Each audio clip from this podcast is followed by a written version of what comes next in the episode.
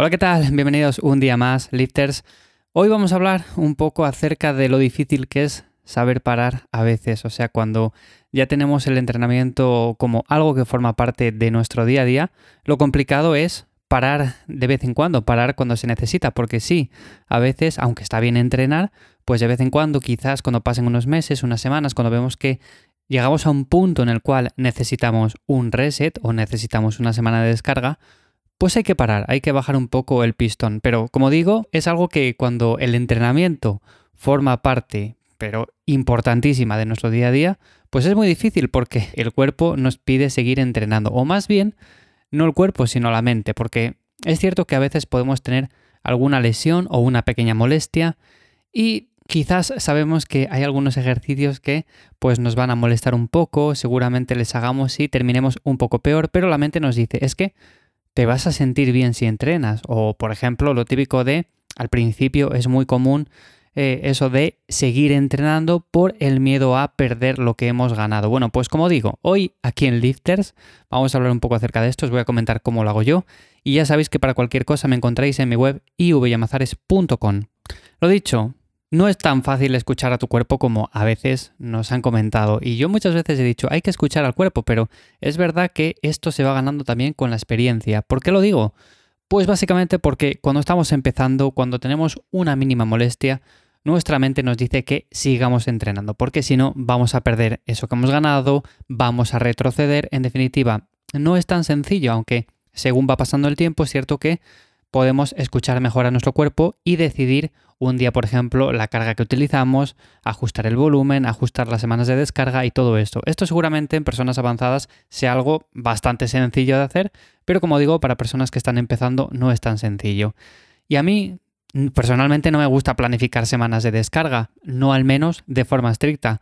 Entonces, ¿cómo hay que hacerlo? Bueno, pues yo básicamente lo que siempre digo es que debes de echar un vistazo a tu planificación, a tu rutina, a tu día a día y mirar cuánto llevas sin parar. Por ejemplo, imaginemos que echas un vistazo a cuánto tiempo llevas entrenando sin parar y de repente te das cuenta que llevas seis meses. Vale, bueno, pues a partir de aquí analizamos si vamos progresando bien, si hemos poco a poco aumentado cargas, aumentado repeticiones, si nos sentimos cómodos, si no tenemos molestias, si descansamos bien por la noche, que es un factor súper importante.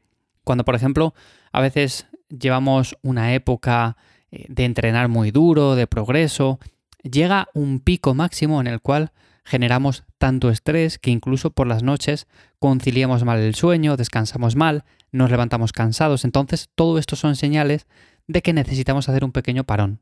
Por ejemplo, esto también es algo bastante habitual cuando estamos en un periodo de déficit calórico en el cual vamos poco a poco recortando calorías, aumentamos actividad aeróbica, seguimos con el entrenamiento a tope, entonces al principio bien, pero según van pasando las semanas, pues seguramente te des cuenta de que te empiezas a quemar un poco y te das cuenta por estas cosas, porque no descansas ya bien, porque vas a los entrenamientos muy quemado, o sea, no progresas ya, sino que tienes que bajar mucho la carga, en definitiva, esto es súper importante. Entonces, echamos un vistazo al plan, analizamos si vamos progresando bien, si tenemos molestias, lesiones, la motivación, ¿qué tal andamos de motivación? Porque si no estamos motivados para entrenar, pues es difícil que lo vayamos a hacer bien. Es verdad que yo, por ejemplo, ha habido momentos en los cuales, oye, pues saco entrenamientos en los cuales quizás no tenga la mejor de mis motivaciones. Pero bueno, tengo ganas de entrenar y eso es lo que importa. Pero cuando llevamos ya semanas y semanas y semanas con la motivación muy baja, pues seguramente es que tengamos o bien que cambiar cosas, o bien que parar un poco, o bien revisar el plan. Así que todo esto son factores que te van a ayudar a ver si de verdad necesitas hacer un parón o no. Como digo, no es complicado parar en sí porque es simplemente dejar esa actividad física o simplemente mantenerla en un punto en el cual consideremos semana de descarga, o sea, bajamos un poco el volumen, bajamos un poco el peso, reducimos un poco el entrenamiento, o sea, semana de descarga básicamente. Lo podemos hacer así o sencillamente, por ejemplo, cuando lleguen las vacaciones y llevamos mucho tiempo entrenando o acabamos de terminar una etapa de volumen, una etapa de definición, bueno, pues sería un buen momento para tomarnos una semana o 15 días de entrenamiento un poco más ligero o sencillamente de descanso absoluto, que a veces un descanso absoluto durante unos cuantos días también viene bien. No vamos a perder nada, seguramente al espejo nos veamos quizás un poco más blandos por el tono muscular, pero el músculo sigue ahí, o sea, no significa que se vaya corriendo, así que no tenemos que tenerle miedo. Lo más importante, eso sí, algo que siempre digo es por lo menos mantener una mínima actividad. No vamos a pasar de entrenar cuatro o cinco días a la semana o tres días y de repente no hacer absolutamente nada y tirarnos en el sofá.